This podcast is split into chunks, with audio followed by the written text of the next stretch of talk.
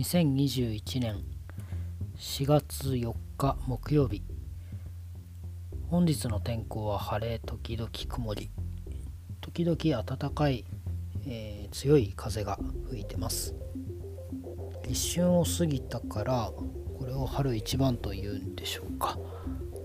たまに雪が混じっててなんか不思議な感じの天気です。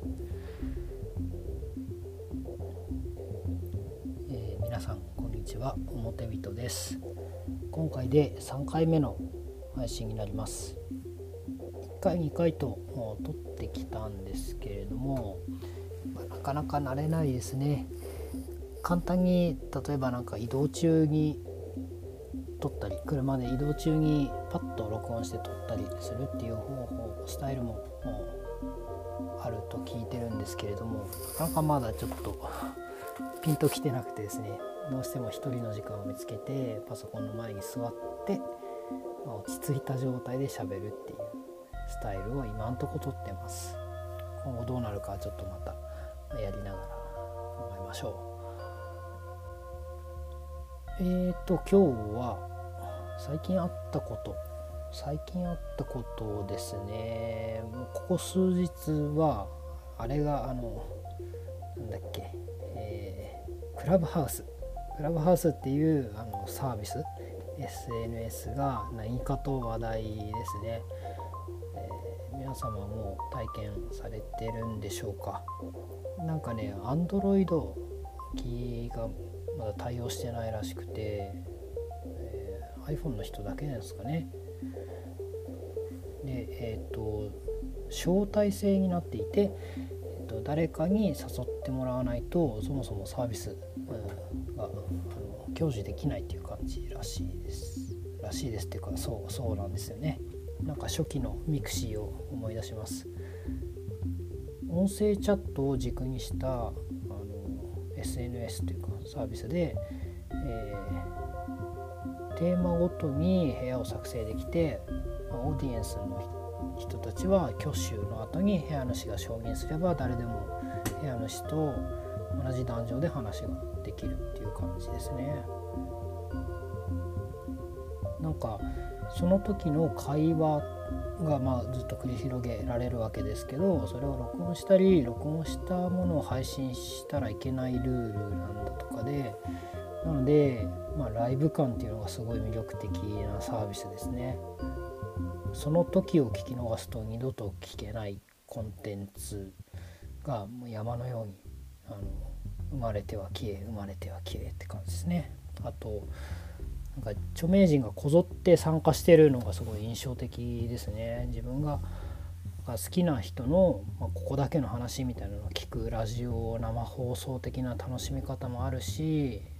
またそういう場に、まあ、うまくいけば自分も同じ壇上で、えー、話がフラットにできるっていうのもなんかすごい空間だなって思いますね。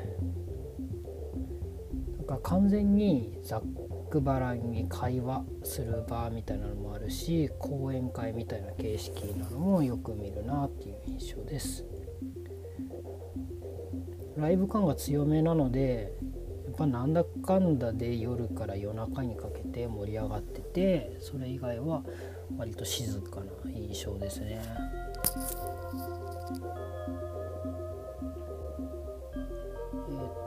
僕はといえば生活のリズム的に夜とか夜中に盛り上がるクラブハウスを楽しみきれてないんですけどただとはいえなんか今の潮流みたいなのをたまたま体験できてるっていうことがそもそも体験としてすごい熱いなと感じていまして、まあ、ここでしか得られない体験みたいなのもきっとあるはずなので可能な限りそういうもの体験していきたいなと思います。まだ自分でなんかちゃんとした部屋を作る側に立って何かイベントというかそういう場を作るってことはまだしたことないんですけれどもまあとある部屋にあのちょっと参加したことは何度かあって結構印象的だったのはえー、っとあの2019年のジャパンポッドキャストアワード大賞 Spotify 賞ダブル受賞した歴史を面白く学ぶ古典ラジオの番外編でおなじみの高取明さんが主催したあのガンダムの話をする部屋っていうのに参加したことがあります。これあのー、本当に聞くだけでもめちゃくちゃマニアックで楽しいんですけどちょっと流れを見て挙手してみたら普通に入れてくれて、えー、すごい盛り上がりましたねなんかガンダム未体験の若い男性が入ってきてなんか初めに見るべきガンダムは何でしょうかみたいな趣旨の流れになってまあ大激論が繰り広げられたのは大変熱く、えー、面白い、えー、かったですね。まあ、壇上に上がったらそこでのルールはなんか初めに好きなモビルスーツやキャラを言うっていうルールがありますけど僕は確かその時、えーと、ザク2回を答えましたね。ポケットの中の戦争っていうあの作品の中で、まあ、出てくる思いで結構目立つ機体として出てきますね。大変思い入れの深い作品ですしあとはあのプレイステーションのソフトで SD ガンダムの G ジェネレーションっていうシミュレーションゲームあるんですけどそれなんか特定の機体を改造できるんですよ。ステータスにこういろいろ数値を振ることができてどんどん改造できてなんか攻撃力をマックスまであの鍛えたザクツ回であのヒートフォークっていうあの手斧？手斧？手斧っていうかそのザクが装備してる斧。で一発で戦艦を落とした時はなんか感動したなってまあなんかそういうことを思い出しました。その場ではなんか言う機会がなかったんですけど。あとはギャン界も好きですね。ギャンが好きっていう流れがあったんですけど。ギャン界も好きです。まあガンダムについてはまたまあ、僕なんか改めて思ったのはリアルガンダムももちろん好きですけどやっぱ原体験として SD ガンダムが結構自分の中であるのでなんかそれもまたちょっと話してみたいですね。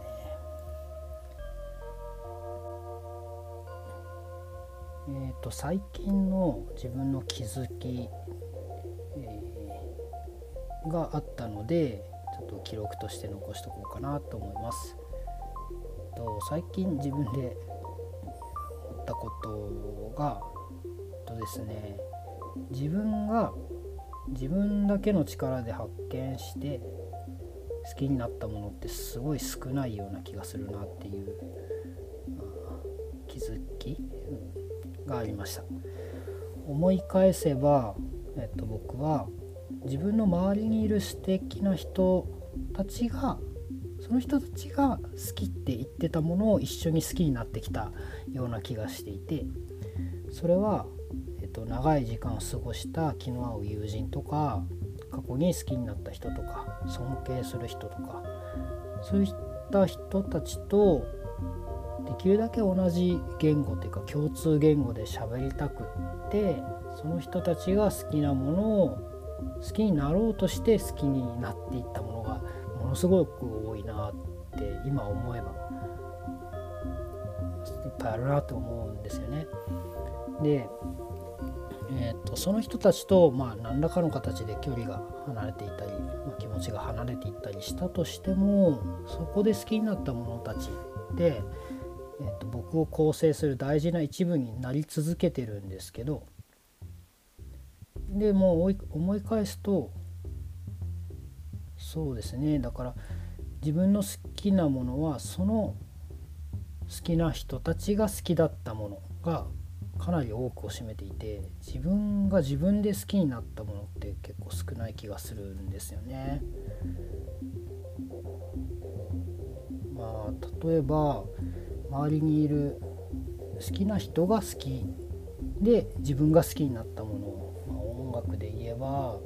斎藤和義とか尾崎豊ゲスの極み乙女とか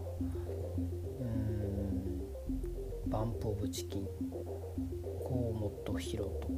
東京事変とかもですね。あとは漫画だと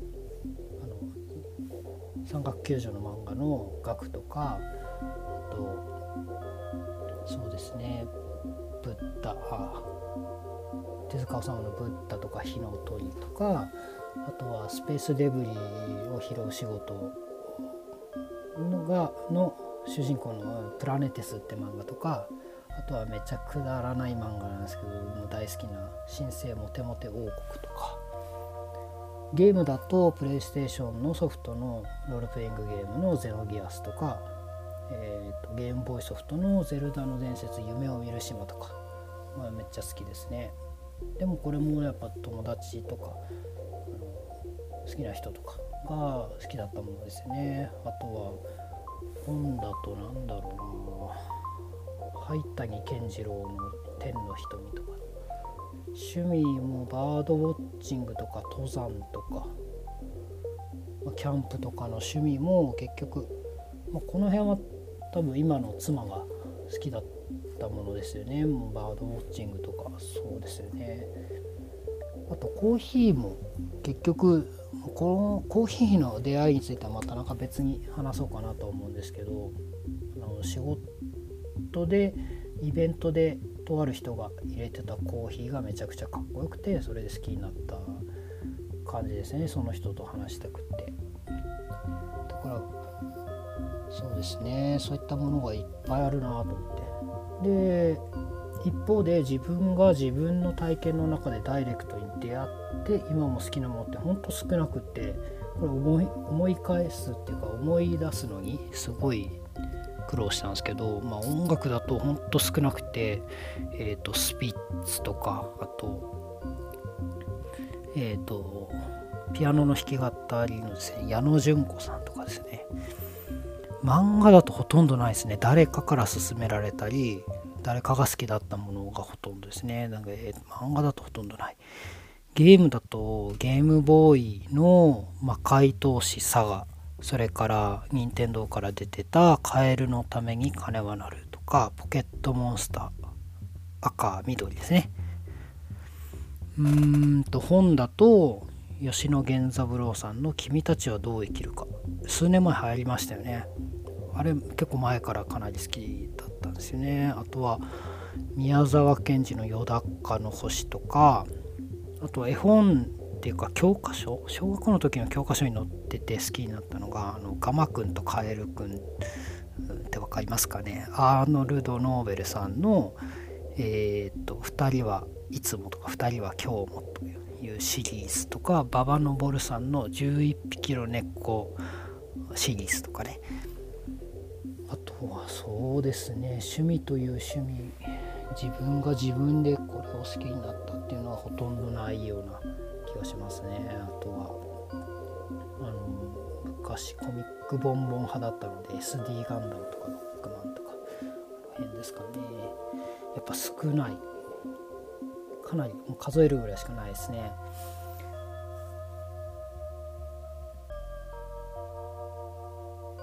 うん。もちろんなんか好きになったもので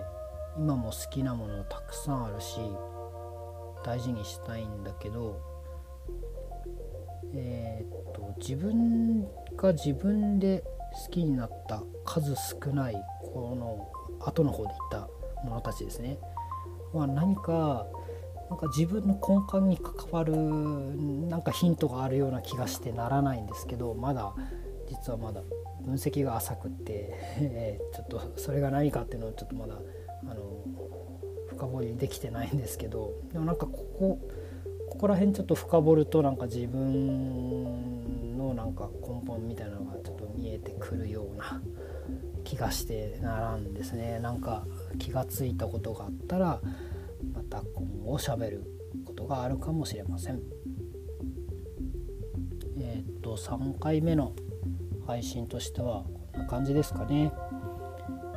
話の途中であの高取屋さんの話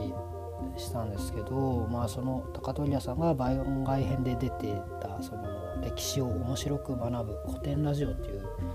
ポッドキャストのコンテンツですね。これに関してもなんかちゃんと話したいなって思ってるんですけどこのコンテンツは僕が音声配信を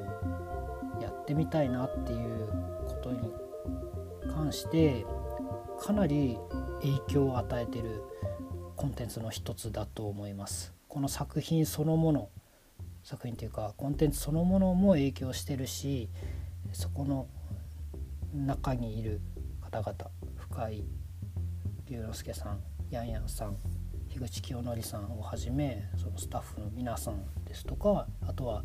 そのリスナーコミュニティの皆さんの動きっていうのもかなり影響してますしあとは他にもあの昔から聞いているポッドキャスト番組の影響もたくさんあります。えっと、ゲームもごもごさんですとかあとは僕と嫁さんと息子とゲームとっていうコンテンツ陽介さんって方がやってらっしゃるんですけど彼らの影響っていうのもかなり